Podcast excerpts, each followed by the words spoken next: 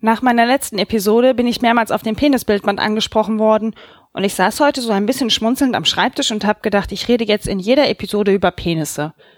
Aber dann fiel mir auf, dass ich da überhaupt keine Lust drauf habe, aber dass es heute tatsächlich schon wieder um viel nackte Haut gehen wird. Und darum, wie. Ähm, ein Moment, Moment. Bitte was? Sie wollen ein Pferd? Sie ein Pferd? Für Ihr Königreich? Ihr Königreich will ich gar nicht haben. Und ziehen Sie sich überhaupt erstmal was an. Also. Ich habe mir Richard III. angesehen.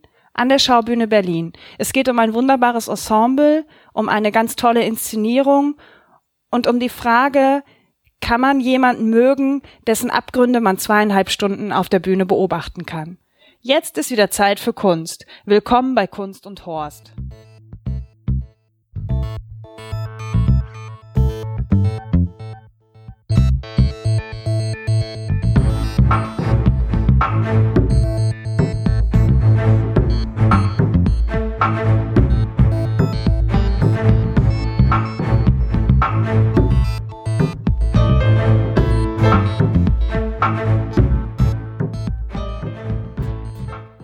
Ja, hallo zusammen.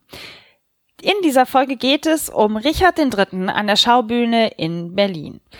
Bevor wir mit dem Stück anfangen, ähm, habe ich aber kurz noch ein paar ähm, technische Dinge.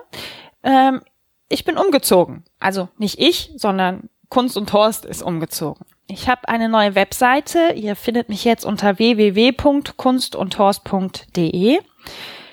Die ersten sieben Episoden und die Nullnummer sind noch bei Podigy zu finden, also unter der alten Adresse.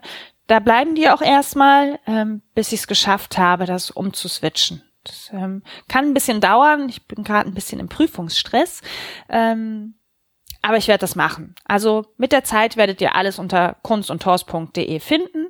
Der Feed ist auch schon eingereicht bei iTunes. Ich will hoffen, dass bis zur Veröffentlichung alles steht.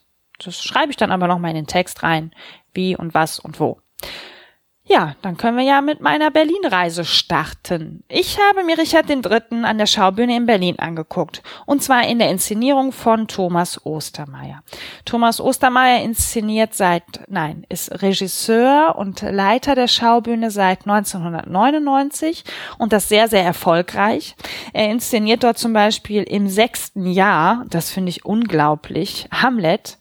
Ähm, dort spielt ähm, Lars Eidinger die Hauptrolle. Er spielt dort den Hamlet und ich komme da deshalb drauf zu sprechen, weil Lars Eidinger auch Richard den Dritten spielt. Also dieses Gespann Ostermeier, Rich, äh, Richard Ostermeier, ähm, Lars Eidinger scheint sehr gut zu funktionieren. Die Vorstellungen für Hamlet sind, so wie ich das jetzt gesehen habe, ich habe mir mal ein paar Termine angeguckt, meist